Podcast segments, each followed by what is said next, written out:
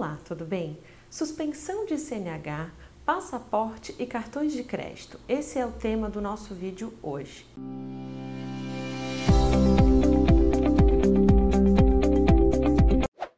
O novo Código de Processo Civil trouxe a possibilidade para que o juiz determine medidas coercitivas para fazer com que o devedor honre com as suas obrigações judiciais.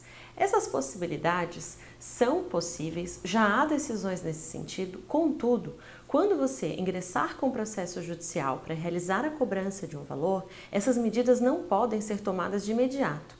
Primeiro, é necessário tentar outras formas para que esse pagamento seja realizado, como a penhora de contas, localização de bens móveis e imóveis em nome do devedor.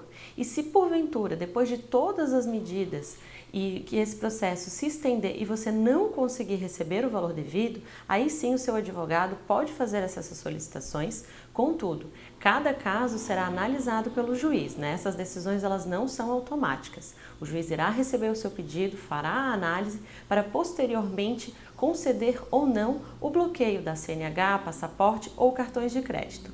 Ficou com alguma dúvida? Mande um e-mail, acesse o nosso site e fique sempre atento ao nosso canal do YouTube. Até mais!